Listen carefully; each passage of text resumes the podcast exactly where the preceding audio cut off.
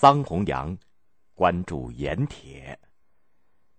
桑弘羊是西汉著名的政治家、理财家，他出身于洛阳的一个富商的家庭。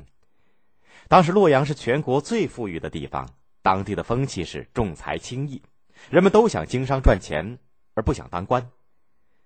在这样浓厚的经商气氛的熏陶下，桑弘羊从小就对商业经营之道产生了浓厚的兴趣，特别是对古代著名的商人白圭、子贡等十分推崇。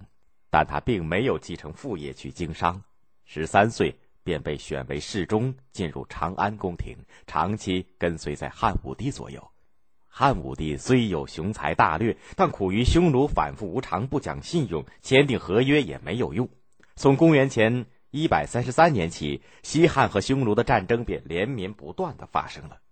战争增加了财政支出，动用了国库当中大量的钱财，导致了财政危机的出现，使国库面临着枯竭的危险。汉武帝对富有政治眼光和经济头脑的桑弘羊非常赏识，他们经常讨论军事和经济问题。汉武帝说：“朕决心抗击匈奴，但和匈奴打仗要准备大量的军费，能不能再增加农民的税赋？”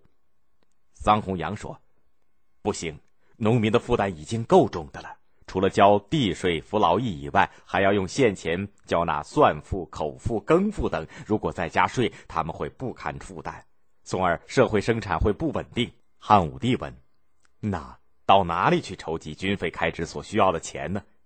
桑弘羊回答：“天下有的是钱，有的是生财之道，却不掌握在皇上您的手里边。”如果把他们拿过来，别说这点军费开支，就是再多的钱也没问题。汉武帝急切的问：“你快说到哪儿去弄钱吧？”桑弘羊说：“本朝开国以来，实行的都是民间冶铁主盐的政策。一些大盐铁主垄断了盐铁的生产和买卖，积累了巨大的财富。要想增加国家的财政收入，只能从这些富商大贾的手中夺回一部分财富。”是不是要这些富商大贾多交些盐铁税？汉武帝自作聪明的问。我想建议皇上推行盐铁及酒类的官营专卖政策，从富商大贾的手里夺回盐铁和贸易的控制权。这样既可以使国库充盈，又能抑制和打击豪强势力。好，朕就按你的办法去做。汉武帝先任命桑弘羊担任冶粟都尉。也就是管理全国粮政的长官，由宫廷到政府的实际工作部门去工作，接着又让他出任大农丞，相当于财政部的副部长，掌管会计事务。后来又让他担任大司农，相当于财政部的部长。御史大夫在汉代是仅次于丞相的中央最高长官，主要职责是监察、执法等职务，使他的政治生涯达到了最高峰。